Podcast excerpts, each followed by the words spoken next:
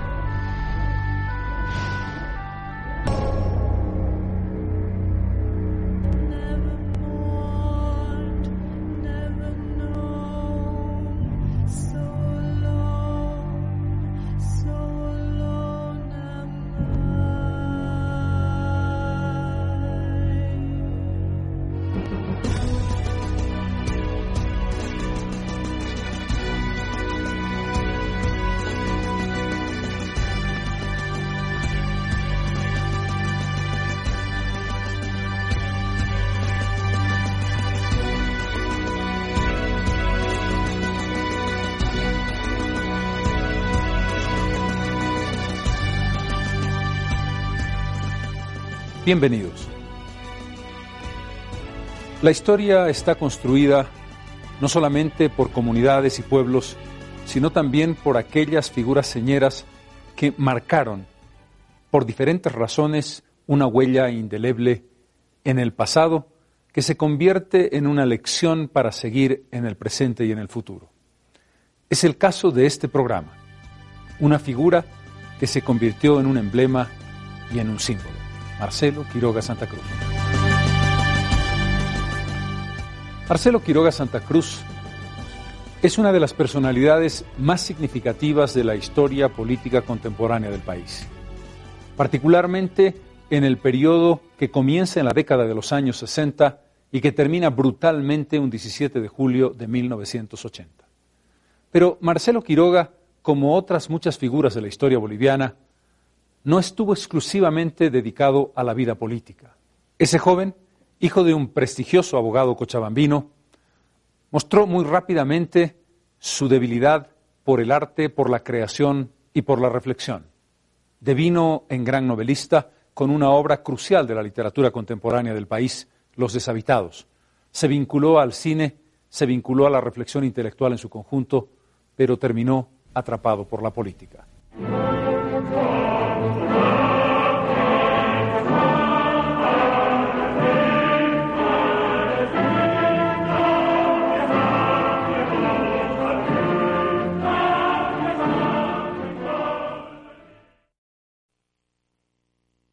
La libertad, Sancho, es uno de los más preciados dones que a los hombres dieron los cielos. Con ella no pueden igualarse los tesoros que encierra la tierra ni el mar encubre. Por la libertad, así como por la honra, se puede y se debe aventurar la vida.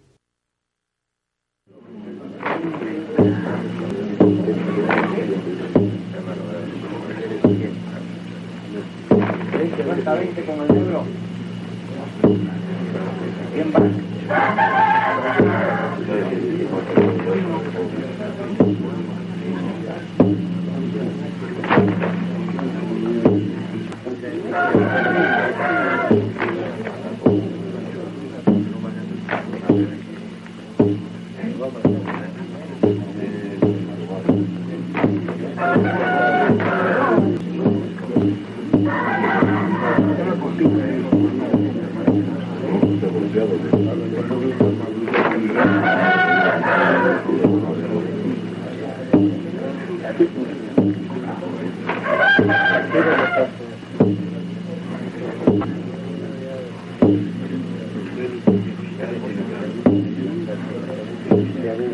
Imágenes, cargadas de simbolismo y de metáforas, fueron concebidas y realizadas por Marcelo Quiroga Santa Cruz en 1959, el mismo año en que se publicó la novela Los deshabitados.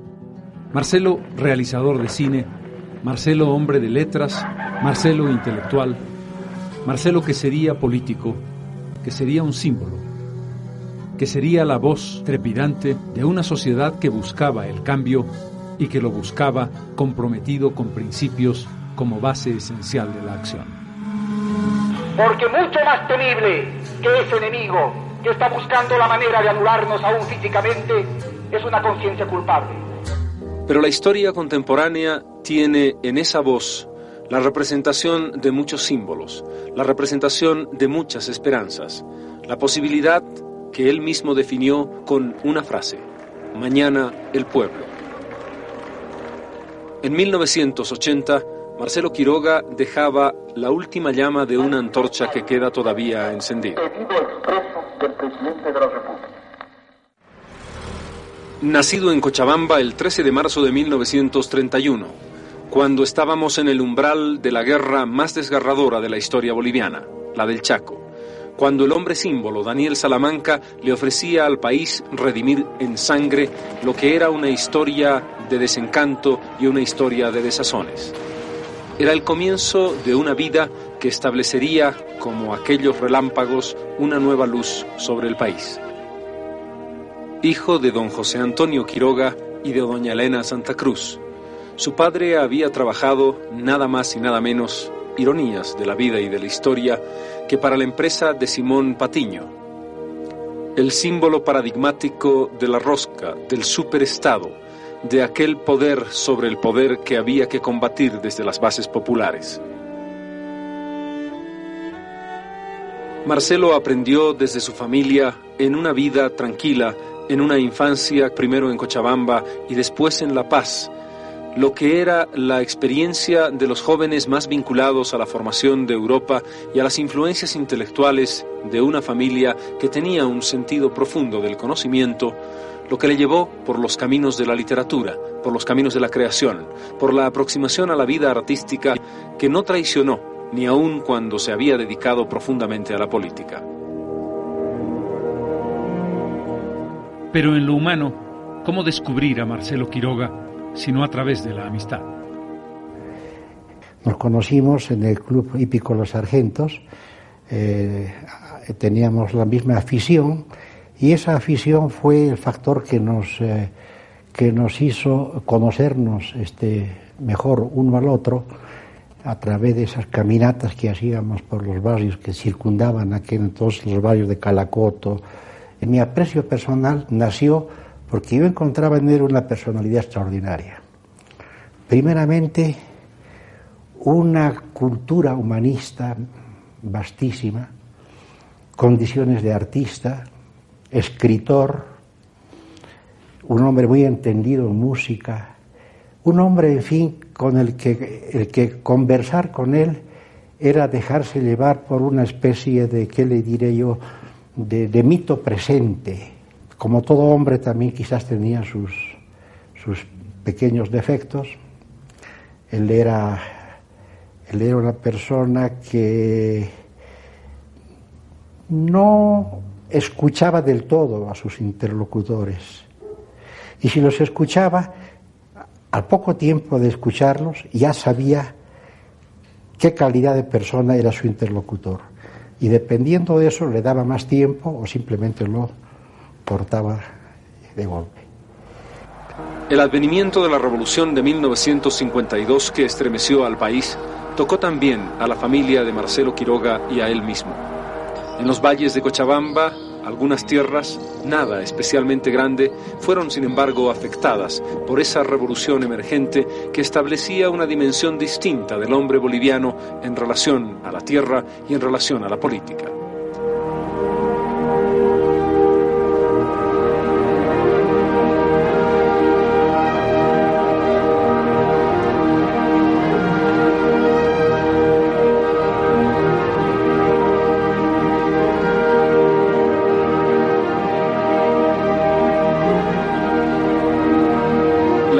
Década de los años 50 fue decisiva en la vida de Marcelo Quiroga Santa Cruz.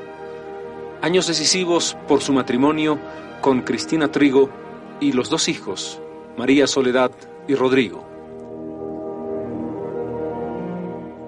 Marcelo era una persona realmente excepcional. Eh, las cualidades que todos le conocen a él se expresaban también a nivel humano, familiar. Él tenía un gran amor, una gran ternura, una persona con una inteligencia muy vasta, muy comprensivo, y esto hacía que sea una persona eh, con la que todos podían convivir con, con felicidad. Él realmente dedicaba un tiempo muy grande a conversar, a conversar, a tener una relación eh, familiar colectiva, pero también a conversar con cada uno de nosotros. Teníamos posibilidad de hacer paseos, largas caminatas para conversar, para conversar sobre temas distintos, cosas que me preocupaban a mí en esa época de adolescencia, eh, temas eh, también más generales que tenían que ver con la literatura, con el arte, con la política también, conversaciones que yo creo que me han dejado una riqueza muy grande. Años decisivos porque conoce de pronto, a través de ese proceso que tuvo sus más y sus menos, la relación directa con una lacerante realidad, porque comienza a formarse en los elementos básicos de la comprensión marxista, aunque de una manera todavía intuitiva, de lo que sería su posición militante de la década de los años 70 decisivos por los estudios universitarios de Derecho y Filosofía y Letras, por sus viajes fuera del país, por su posibilidad de conocer una realidad desde otra perspectiva. Porque le permitirían un largo trabajo de catedrático universitario en universidades de Bolivia, Argentina, México, que influyó fuertemente en el mundo académico de la política y las ciencias sociales. Y finalmente, decisivos porque entonces, en 1959, publica una novela que haría también historia en nuestra literatura, Los deshabitados. Las seis de la tarde. El padre Justiniano ha llegado a tiempo para oír el tañido de las campanas y ver el vuelo desordenado de las palomas frente a su ventana. Está sentado en un viejo sillón de cuero. Lo prefiere porque ha notado que éste le comunica un vago sentimiento de dignidad. Es esta sensación la que busca cuando llega y ocupa un sillón con aire de estudiada negligencia para recibir a esa hora hecha para la melancolía. Evidentemente hay un sentimiento de soledad común a todos los personajes, una cierta angustia metafísica en varios de ellos, una incomunicación que acentúa ese aislamiento torturante en todos ellos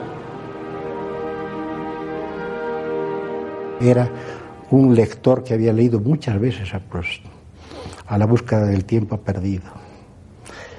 Eh, luego, eh, cuando uno hablaba sobre él de libros, pues inmediatamente se daba cuenta de que devoraba bibliotecas. Era un lector constante, permanente, no un lector que estuviera al tanto de las novedades editoriales, que estuviera buscando cosas nuevas. Era una persona que más bien tendía a regresar sobre las mismas lecturas y hacía muchas lecturas sobre cosas que había leído desde joven. Por ejemplo, Góngora, la obra poética de Góngora, que la leyó también muchísimas veces. Recuerdo que la obra de Rulfo también, Pedro Páramo, eh, le pareció así de un enorme valor en la literatura latinoamericana.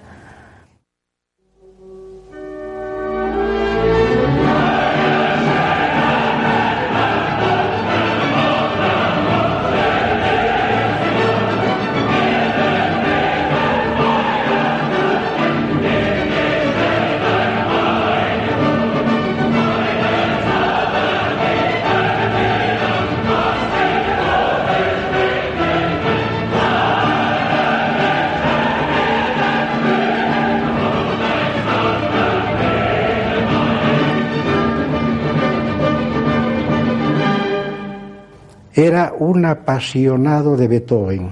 El himno de la alegría lo, transformaba, porque lo único que le, le, faltaba para compartir esa alegría de escuchar el himno de la alegría era cantar en alemán. Pero el destino no había querido a Marcelo Quiroga Santa Cruz como un creador literario de la talla que anunciaba Los Deshabitados.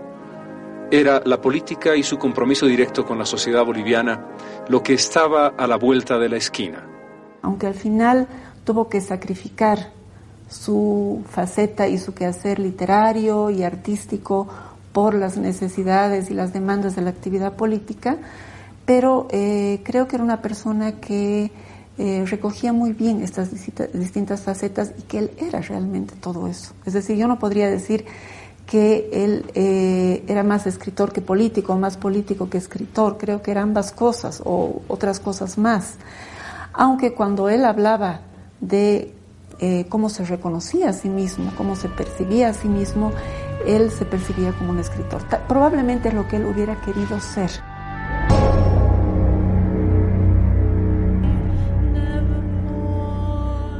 La influencia de la vida intelectual más profunda, Proust y Góngora, como decía un amigo y su propia hija, la música clásica y el himno a la alegría de Beethoven, como una suerte de gusto recurrente. ¿Cómo fue posible que ese intelectual de tanta influencia occidental y europea terminara tan vinculado a las aspiraciones más profundas del pueblo boliviano? Probablemente porque había un nivel de conciencia, de coherencia, de ejemplo personal que más allá de las ideas marcaría un momento importante de nuestra historia. La construcción de las ideas no es solamente un camino unívoco o es una atracción inmediata por aquello que te va a marcar a lo largo del tiempo. En el caso de Marcelo Quiroga, como en el de muchos otros políticos, hubo un tránsito desde una línea de compromiso democrático, incluso demoliberal, hasta una convicción marxista muy profunda cuando funda el Partido Socialista I. Y en el interín, en el tránsito entre ambos momentos, una visión nacional revolucionaria. Marcelo Quiroga va a ser protagonista de algunos hitos fundamentales. La interpelación como diputado independiente al gobierno del presidente Barrientos, adelantando lo que sería su compromiso y además una idea recurrente, el tema del petróleo. La nacionalización de la Gulf Oil Company como ministro de Minas y Petróleos de Alfredo Obando Candia. Tras la fundación del Partido Socialista y el exilio, el retorno en la reapertura democrática y un momento crucial para el país y para él, el juicio a la dictadura de Hugo Banzer Suárez.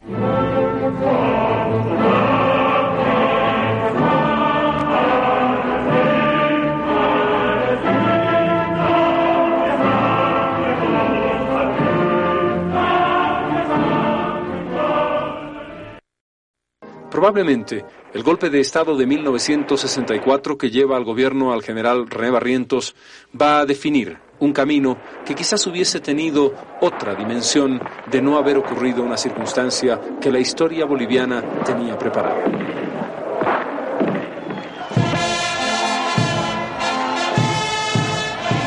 El surgimiento del militarismo, protagonizado por René Barrientos Ortuño primero y Alfredo Obando después, establecerían para Marcelo Quiroga primero la experiencia periodística del Sol, breve pero intensa, en la que los perfiles de la denuncia y los perfiles del compromiso se establecían nítidamente en ese periódico.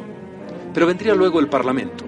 Tras la elección de René Barrientos Ortuño en 1966 y la promulgación de la Constitución Política del Estado el 13 de febrero de 1967, se establece una presencia independiente y combativa en el Parlamento Nacional. Nunca fue de Falange Socialista Boliviana, eso es algo que hay que aclarar. Él fue invitado como diputado independiente por la Comunidad Demócrata Cristiana, de la que eran miembros el Partido Demócrata Cristiano y Falange Socialista. Hay una carta de José Romero en la cual queda constancia del carácter independiente de esa invitación a Marcelo. Es así como llega al Parlamento dos nombres y dos jóvenes, José Ortiz Mercado y Marcelo Quiroga Santa Cruz, que buscaban cuestionar al presidente Barrientos, que buscaban cuestionar una sociedad que establecía realidades tan terribles como la masacre de San Juan o la significación de la presencia guerrillera de Ernesto Che Guevara, que cuestionaban en definitiva al sistema. El joven diputado interpela al ministro de Minas de René Barrientos por la firma del contrato de venta de gas a la Argentina. Tiene la palabra el honorable Quiroga Santa Cruz.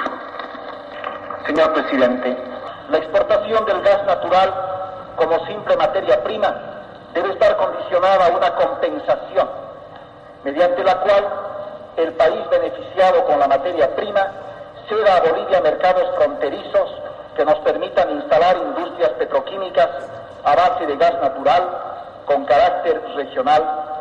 Los precios del gas natural en el mercado internacional son artificialmente estipulados en función de los intereses de los trusts petroleros que dominan la industria energética y petroquímica mundial. No constituyen en consecuencia una compensación razonable que justifique su exportación incondicional en beneficio de intereses foráneos, sacrificando el acervo gasífero nacional y sus futuras perspectivas industriales. A Marcelo Quiroga ese yo acuso a René Barrientos le costó el confinamiento y la cárcel. Le costó el perder una inmunidad parlamentaria que mostraba también que el poder no quiere contraste alguno en ninguna circunstancia. Marcelo Quiroga se forja como parlamentario en esos años de juventud para mostrar toda su fuerza una década más tarde. Pero era ya el anuncio de lo que en 1969-70 se convertiría en la experiencia nacional revolucionaria más importante desde 1952. Y a partir del año 66, un poco antes, eh, Marcelo se comienza a vincular a la intelectualidad progresista de ese momento, de Sergio Almaraz Paz, René Zabaleta y otras eh, figuras de entonces. Y es ahí que él comienza a hacer un, estudio cada vez más, más serio, más sistemático del marxismo y termina finalmente en el año 71 fundando el Partido Socialista eh, bajo la doctrina socialista, ¿no? bajo, bajo el marxismo. Eh, hay por lo tanto una trayectoria que no, no, diré que va de la derecha hacia la izquierda, pero va de una posición eh, demócrata, una posición democrática eh, que reconoce ciertos principios de liberalismo, eh, hacia una adscripción cada vez más, eh, más clara sobre lo que él llamaba el campo popular y en su expresión ideológica en el marxismo. El 26 de septiembre de 1969 es derrocado el presidente constitucional Luis Adolfo Siles Salinas. Lo sustituye el general Alfredo Obando, que tiene que mostrarle al país una razón muy importante para justificar esa acción.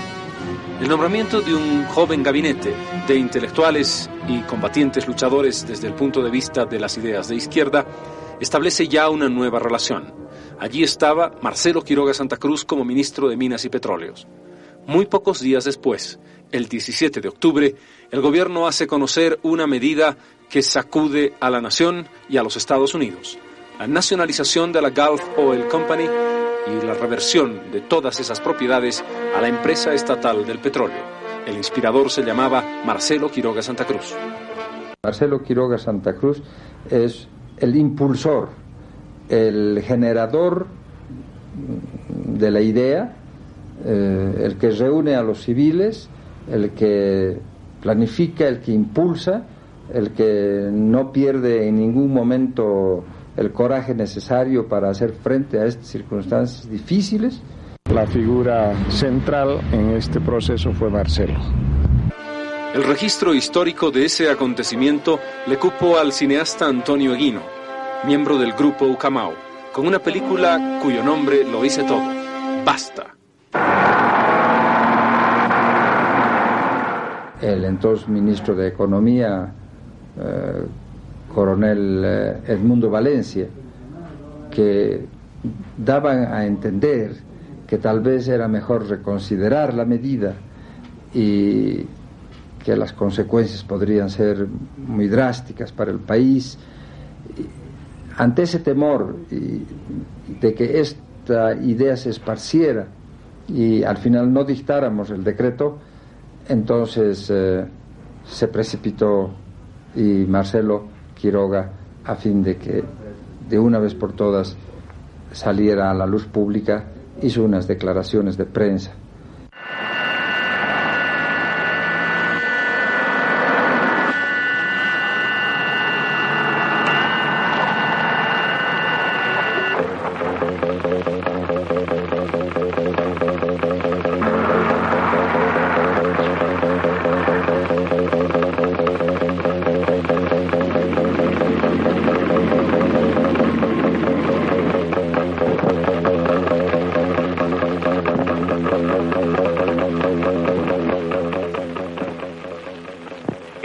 17 de octubre de 1969, el pueblo de Bolivia dijo, basta.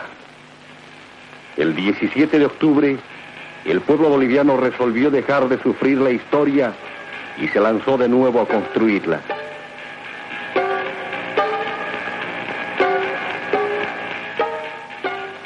Tú, asesina doméstica, tú, asesina extranjera, tú, conspiradora internacional. Tú, conjunto de vándalos y ladrones de este continente, sal de Sudamérica. Esto le dijo un senador norteamericano a la Standard Oil cuando la guerra del Chaco. Esto le decimos ahora a la GUL.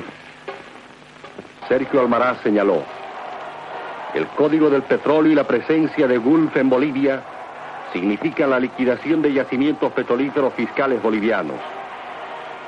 Humberto Vázquez Machicado condenó el carácter antiboliviano del código. Desde el Parlamento y la radio, Marcelo Quiroga Santa Cruz denunciaba la entrega. El pueblo sabía que si perdía el gas y el petróleo, estaba perdiendo su dignidad.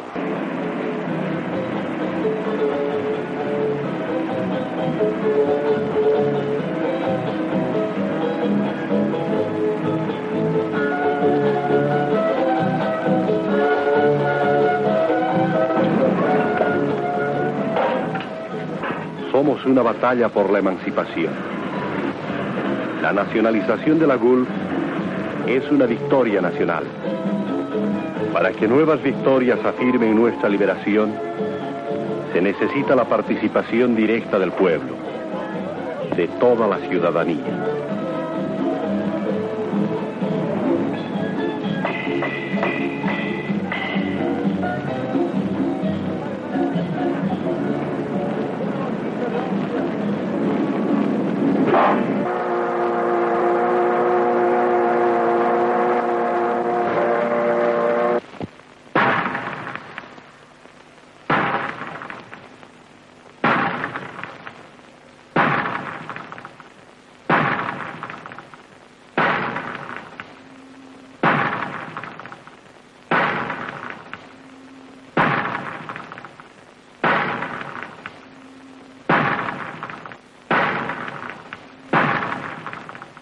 La nacionalización de la Gulf, sin embargo, había sido planteada aceptando una compensación por la expropiación de los bienes que quedaron en propiedad del Estado y Bolivia pagó varios millones de dólares por ese concepto.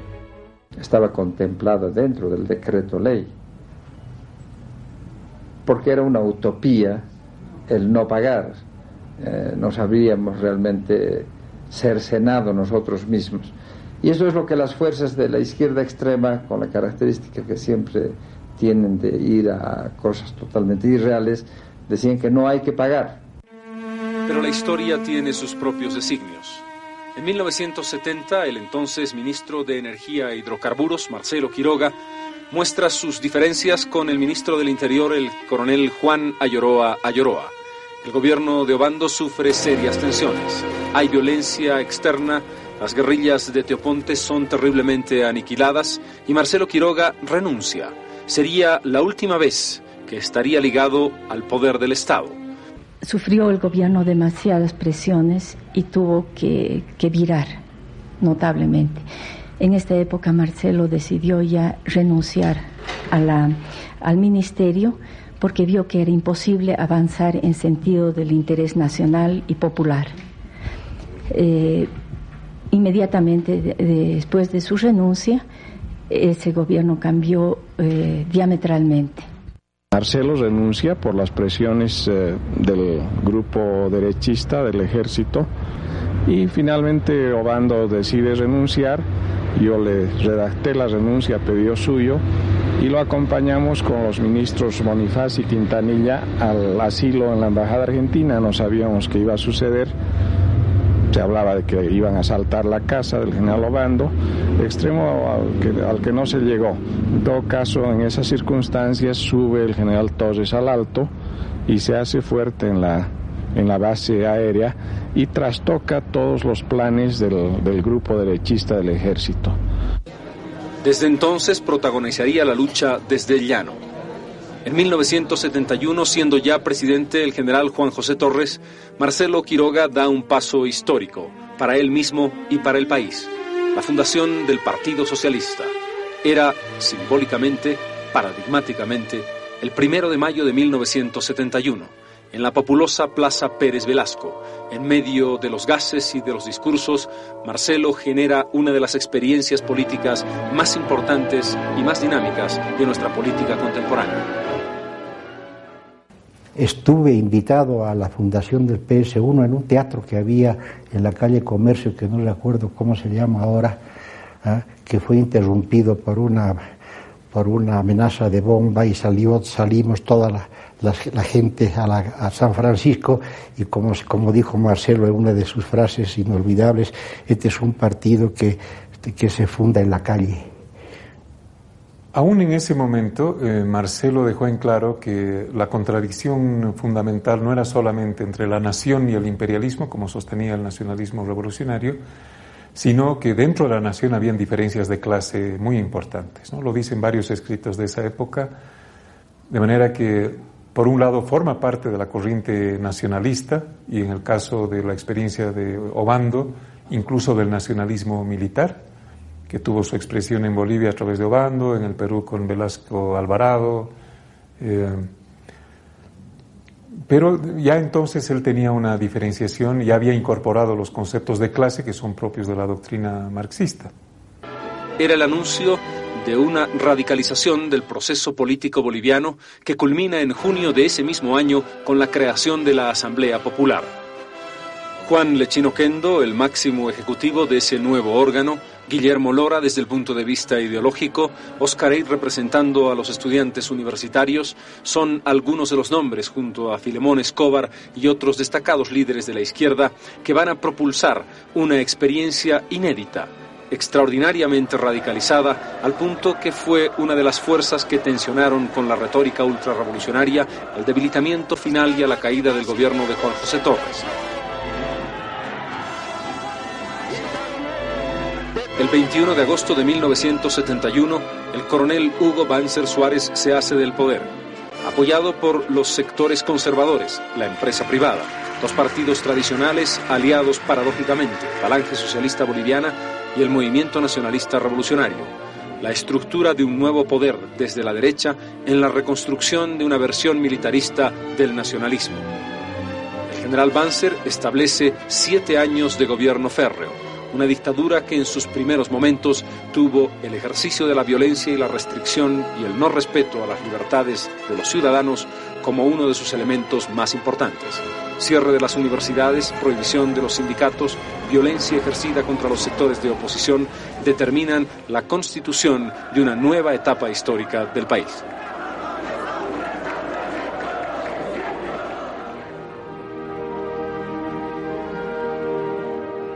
Marcelo Quiroga, inscrito ya plena y explícitamente en la interpretación y la acción marxista, va a salir al exilio. Primero a Chile, al Chile revolucionario de Allende luego a la Argentina. Tiene que salir de ese país por las amenazas de la AAA.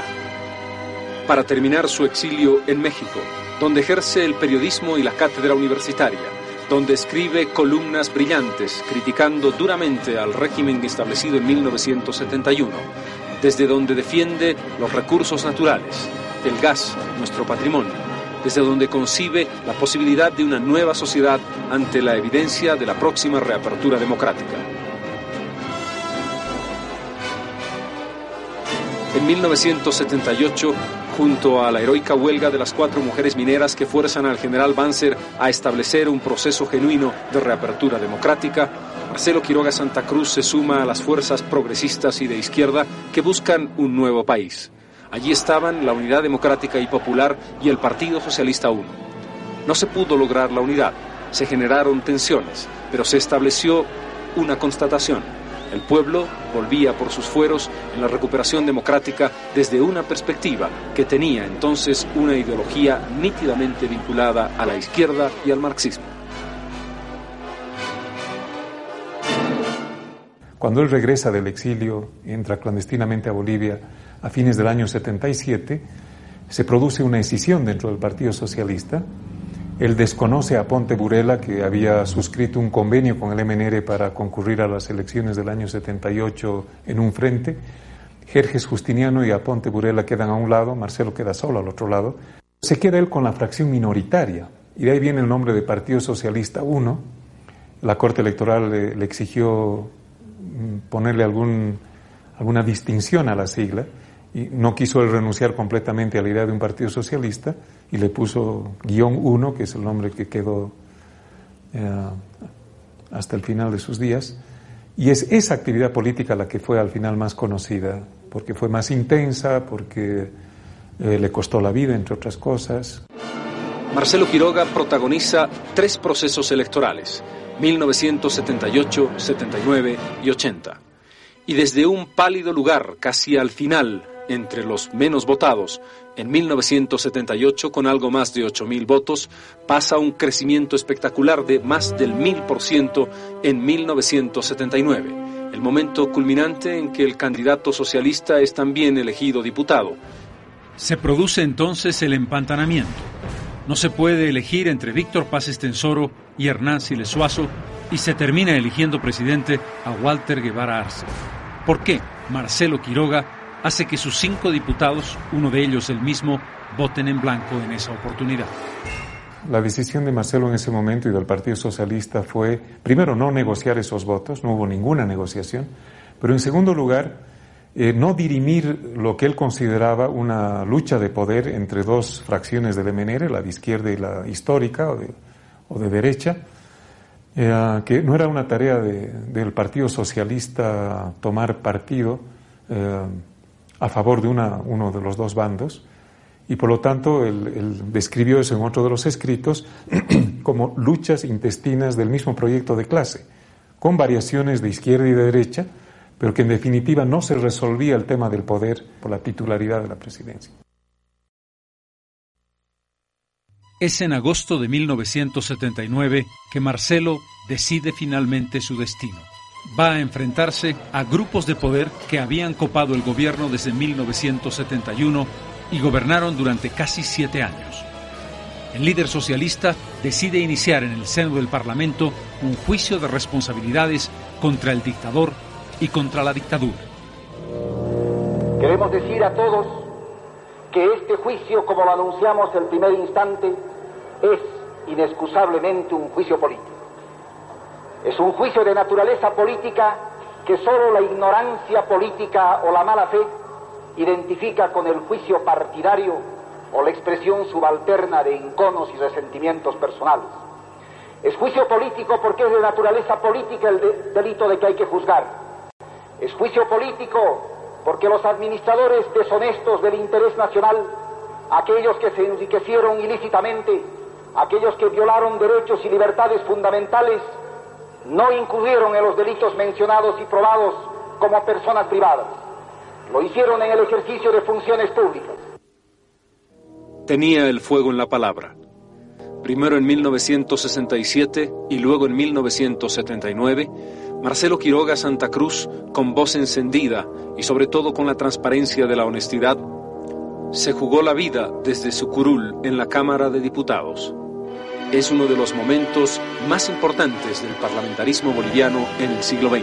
Marcelo Quiroga vuelve a hacer escuchar su voz vibrante en esos días. Su pliego acusatorio contra Banzer incluía el emplear el poder invocando la representación de las Fuerzas Armadas que monopolizó en beneficio propio y de quienes le seguían. Lesiones a la integridad económica de Bolivia con una ley de hidrocarburos contraria al interés nacional. Venta de tierras fiscales en beneficio propio.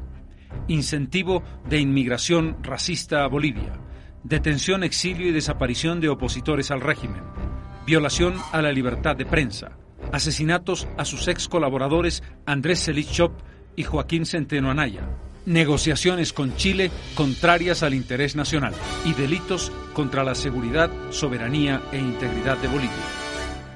17 eh, horas. Digo, le pregunto si hay algún equipo, eh, porque en este momento eh, mis apoderados y seguramente miembros de la brigada parlamentaria de ADN están haciendo la defensa del juicio de responsabilidades. El general Banzer y quienes con él son responsables, aunque en distinta medida, de los delitos que hemos mencionado, intenta lo que ya se ha hecho costumbre en él y en sus seguidores, ampararse con una absoluta falta de valor civil en centenares de funcionarios a quienes atribuye el mismo grado de responsabilidad que él no puede eludir como expresidente de la República. No demuestra valor civil, no demuestra hombría frente a un juicio de responsabilidades como este, quien intenta convertir en responsable de delitos como los que hemos señalado al último subteniente de nuestro ejército. ¿Cómo responde un gobierno? Con banderita blanca, con pañuelito blanco, con florcitas. No, señor, los que vienen con armas tienen que atenerse a las consecuencias. Los casi 80.000 votos obtenidos por Marcelo Quiroga en esa elección le permitieron ir al Parlamento y con su pequeña representación establecer el desafío de un juicio de responsabilidades a un expresidente de facto que sin embargo, los años lo han demostrado, no prosperó. Las miles de páginas de acusaciones de ese juicio han quedado en los archivos del Parlamento de la Nación. Pero Marcelo Quiroga continuó en la lucha el Partido Socialista I, que crecía vertiginosamente bajo su liderazgo indiscutiblemente electrizante para toda la nación, establecía el nuevo desafío de las elecciones de 1980 que presidiría Lidia Gayler Tejada. Habían pasado momentos dramáticos, entre ellos, desde luego, el derrocamiento del presidente Walter Guevara y los 16 alucinantes y sangrientos días del coronel Natush Bush.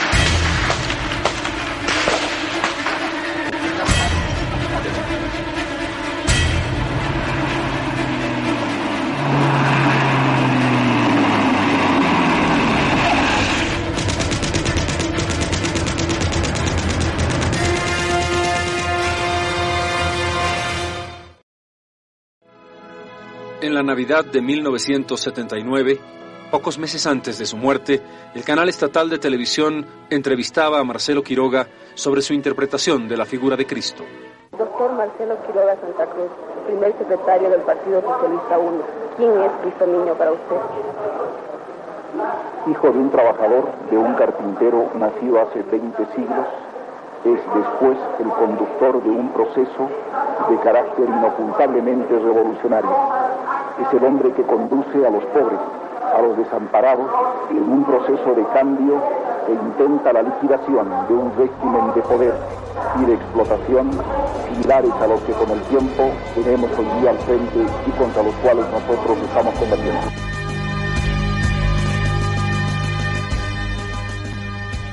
Estamos en una Bolivia polarizada, entre quienes están buscando la democracia en el sentido más tradicional y quienes creen que la democracia es simplemente un instrumento, un tránsito hacia un destino final, el socialismo.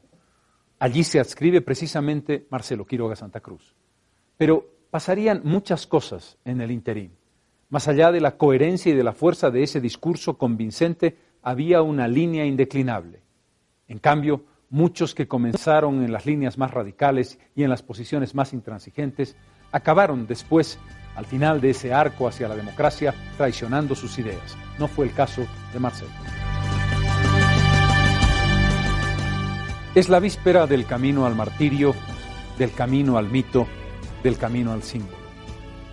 Es el momento de la amenaza, es el día o los días ominosos en que ese hombre que defiende la libertad, la democracia y un camino hacia una sociedad mejor, tiene sobre su espalda la sombra de quienes quieren aniquilarlo y van a hacerlo el asiago 17 de julio de 1980.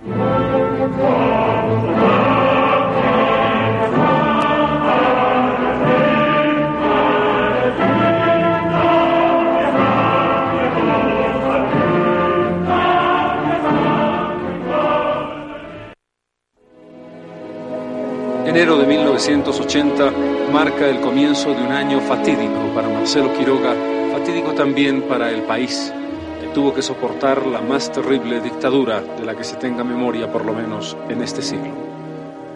Año de turbulencias hasta el mes de julio, año de tensiones, en los que la presidenta Gayler tiene que bandear un temporal para lograr llegar a junio al día de las elecciones. Pero la violencia está campeando. El asesinato de Luis Espinal,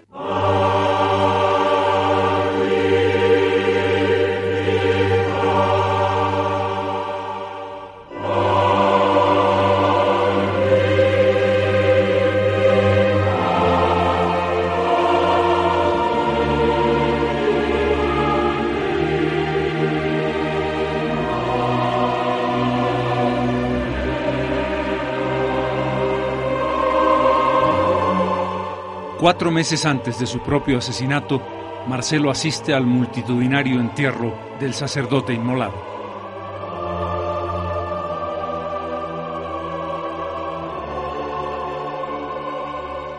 Siempre enfrentó con una valentía increíble este, los ataques, los ataques personales, amenazas por teléfono a él, a la familia.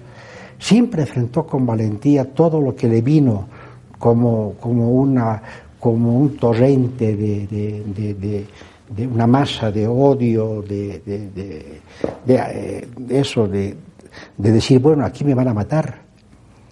Sabía que no podía hacer prácticamente nada para evitar que lo maten. Es decir, que si había la determinación de liquidarlo, eh, la gente que encargada de, hacer eso se iba a dar modos de encontrarlo y de, y de ejecutarlo. Y eso es más o menos lo que pasó. Era una persona sumamente vital, con un, una gran capacidad de disfrutar la vida, una persona muy optimista, muy positiva.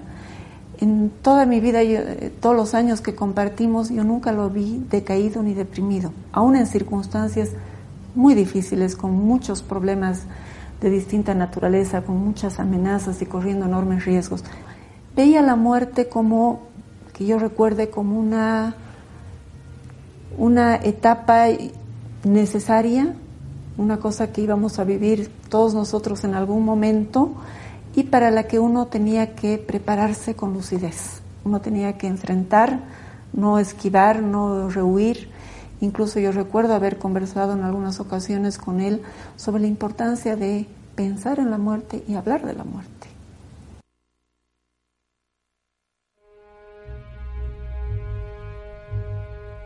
Los atentados en manifestaciones de la Unidad Democrática y Popular la presión permanente sobre los candidatos democráticos y populares, el accidente aéreo que le cuesta la vida a cuatro representantes de la coalición de Hernán Siles Suazo y serias quemaduras a Jaime Pazamora.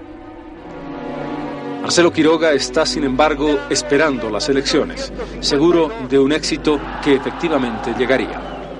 Nuestro partido no tendrá en estas elecciones un solo voto prestado y por lo tanto será la votación nuestra la más consciente, la más lúcidamente comprometida con un proyecto político definido como es el nuestro.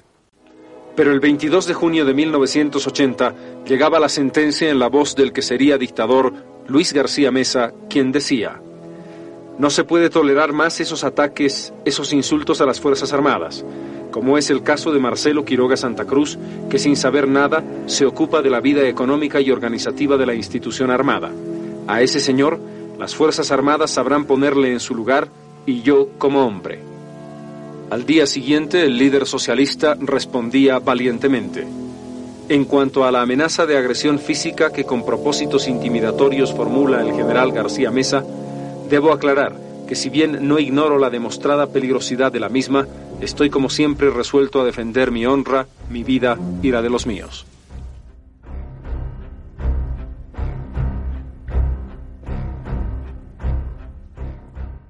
El 29 de junio se produce el acto electoral, que llevaría al triunfo a la Unidad Democrática y Popular de Hernán Siles Suazo, pero que le daría 114.000 votos y el cuarto lugar en un triunfo indiscutido desde el punto de vista individual y como partido a Marcelo Quiroga Santa Cruz. Este era el semblante del líder socialista el día de los comicios y esta una entrevista lograda por la televisión ecuatoriana. Eh, doctor, doctor Quiroga, para la televisión ecuatoriana, eh, se dice que usted es el candidato con mayor carisma, sin embargo, el candidato con menores posibilidades de triunfo. ¿Por qué? Ah, no sé, realmente yo no puedo opinar sobre lo primero que dice usted. Sobre lo segundo, admito con veracidad que evidentemente nuestras posibilidades son menores que las de los candidatos Paz Extensoro y Siles. Sin embargo, nuestra meta no es entrar en una competencia de número de votos acá, sino más bien en la búsqueda de una línea de consecuencia y lealtad con los intereses obreros y populares. Si ello es comprendido por la clase trabajadora y creemos que comienza a ser comprendido, estamos profundamente satisfechos. Doctor Quiroga, en esencia, ¿cuál es el cambio socioeconómico que necesita Bolivia? Pasar de un sistema capitalista dependiente, como es el que hace víctima al país y a la clase trabajadora, a un sistema socialista. Ello no es fácil y estamos en esa lucha. Eh, sufraje en estos instantes el doctor Marcelo Quiroga Santa Cruz, quien lideriza eh, como candidato a la presidencia de la República por el Partido Socialista número uno. esta fue la última imagen registrada en vivo de Marcelo Quiroga Santa Cruz, que sería asesinado 18 días después por la dictadura de Luis García Mesa y Luis Arce Gómez. El 17 de julio de ese año de 1980 comenzaba el drama.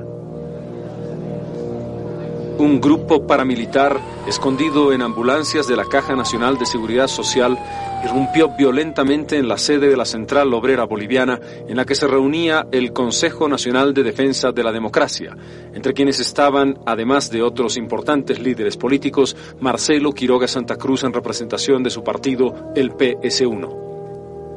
Cerca de las 12 del mediodía de ese jueves, simultáneamente en el Palacio de Gobierno y la COP, comenzaba el golpe de Estado. La irrupción violenta, cuando se producían declaraciones de los miembros del CONADE en la sede de la COP, determinó una acción paramilitar que selló el destino y la vida de Marcelo Quiroga.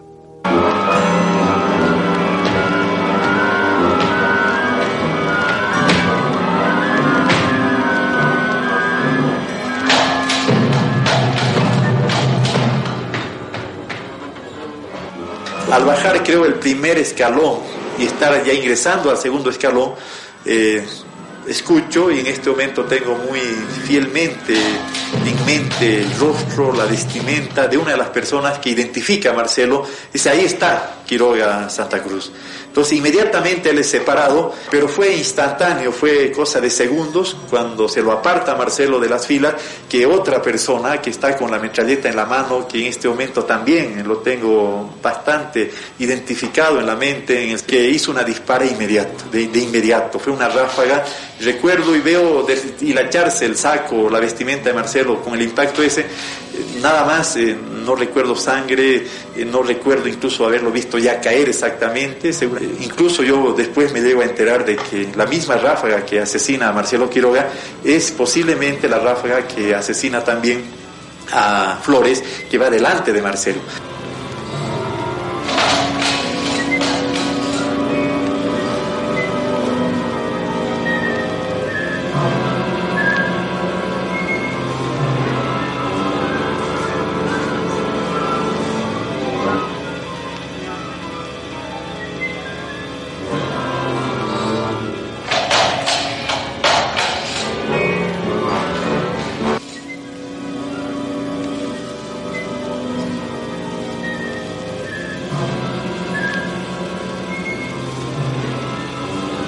Aparte de la tragedia que a mí me ha tocado vivir, yo sufro también por la pérdida que significa su desaparición para el futuro de Bolivia. Creo que era un líder lúcido, un líder de una honradez intachable, que por eso ha muerto además. A Marcelo herido se lo llevaron seguramente al cuartel eh, de Miraflores, donde fue salvajemente torturado. Eso ya lo tenemos comprobado por documentos fotográficos que han sido ampliamente eh, difundidos en el país y en el extranjero. Ha sido salvajemente torturado estando con vida. Pero ¿quién fue realmente el responsable intelectual de la muerte de Marcelo Quiroga Santa Cruz? Creo que es posible identificar como autor intelectual del asesinato de Marcelo al general Banzer y la gente de su entorno, hay un dato que corrobora esta afirmación y es eh, el hecho de que el grupo de mal llamados paramilitares, porque la mayoría de ellos son oficiales del ejército, que toma la central obrera y que le dispara a Marcelo, son eh, personas que fueron parte del cuerpo de seguridad de Banzer y de su esposa. En el caso de Killer Molina, Roilán Molina, estuvo cinco años a cargo de la seguridad de la primera dama y en el caso de Pizarro estuvo durante siete años a cargo de la seguridad de Banzer. Estos oficiales eh, se reagruparon pocos días antes del golpe y según testimonios de alguna otra gente que participó en los eh, comandos, este grupo aparece a último momento y toma la responsabilidad de eh, secuestrar a, los, a las personas que estaban reunidas en la Central Obrera Boliviana. Por si esto fuera poco, el 2 de septiembre de 1980, el coronel Luis Arce Gómez responde al pedido de la familia de devolución del cadáver de Marcelo Quiroga puesto que con anterioridad el gobierno había anunciado a la prensa que no pudo dar con el paradero del cadáver del señor Quiroga Santa Cruz, sintiendo no poder proporcionarle ninguna información al respecto, saluda a usted con especial consideración. Eh, junto con el pequeño paquete de cenizas se entregó el reloj y el anillo de Marcelo. Y efectivamente el reloj y el anillo eran suyos. Eh, no tenemos en cambio la certeza de que esas cenizas son de él. En 1997, el gobierno instruye una investigación para averiguar sobre el paradero de los restos de Marcelo Quiroga. La palabra desaparecido es uno de los legados más dramáticos de las dictaduras de los años 70 y 80 en América del Sur. ¿Qué ha pasado con los restos de Marcelo? Tras lo acontecido en el Estado Mayor, todo se convierte en bruma y especulación. Sacan dos cadáveres de ella. Eh, ¿Usted se dio cuenta de quién eran? No, en un principio no. Pero después sí. Después sí. ¿Cómo? Perdón, ¿alguien los identificó? Sí, uno de mis camaradas lo vio, especialmente al señor Quiroga Santa Cruz y del señor este, también posteriormente nos dimos cuenta que era el honorable Flores. ¿Qué hicieron con los cadáveres? Una vez que se los ha rescatado del, de ese lugar donde habían sido arrojados, los llevamos a la morgue del Hospital General. Estuvimos en Mayasa hace algunos días, hace unas semanas. ¿Eso será parte de un show que está haciendo todavía la gente del 80? Creemos que sí, creemos que sí, creemos que... Eh, al menos personalmente pienso que que ellos, eh, tengo la seguridad de que esta gente manipuló los cadáveres, esto es evidente. Lo que no creo es que haya manipulado en esa situación. Yo en la historia de, de, de Mayasa no creo y creo que más bien son ellos quienes hicieron el, enterramiento. Hay distintas versiones, algunas de ellas contradictorias, otras muy afines. Por varios testimonios creemos que se hizo el intento de quemar el cuerpo de Marcelo y um, ese objetivo no se pudo consumar porque no hay posibilidades de hacer eso en poco tiempo a la intemperie por lo tanto que habrían eh, suspendido la quema y habrían eh, tomado una muestra de, las cenizas y a partir de ahí es un misterio de qué hicieron con, sus restos. Eh, hemos escuchado a lo largo de estos años una infinidad de, testimonios. Lo que queremos nosotros es que algún rato aparezca algún oficial, un militar, con el valor civil suficiente para decir exactamente qué es lo que pasó hay al menos una docena de personas que saben con exactitud qué es lo que ocurrió. La dictadura había apuntado certeramente. Una de las mentes más lúcidas del país fue apagada, aunque no sus ideas, en ese 17 de julio. En el momento culminante, cuando Marcelo Quiroga planteaba todas sus posibilidades y toda su potencialidad política en favor de la nación, cuando establecía un punto de referencia nítido, sólido e inquebrantable de la izquierda, llega ese cruel asesinato. Las ideas de Marcelo Quiroga han quedado, sin embargo, como el ejemplo y como el modelo de otros hombres que, como él, supieron llevar adelante un ideario. El postulado marxista radical de entonces quizás tenga hoy una interpretación distinta. Quizás haya que verlo con otros ojos, pero sin duda alguna el ejemplo de consecuencia inalterable no podrá ser modificado ni con este ni con cualquier otro ojo que se quiera mirar. Marcelo Quiroga Santa Cruz le dio una lección al país. Y sabemos que más pronto que tarde se cobrarán esto que estamos haciendo. Estamos dispuestos a pagar ese precio. Siempre estuvimos dispuestos. Jamás vamos a rehuir el peligro. Porque mucho más temible que ese enemigo que está buscando la manera de anularnos aún físicamente es una conciencia culpable. Y no podríamos soportarnos a nosotros mismos si no cumpliéramos nuestro deber.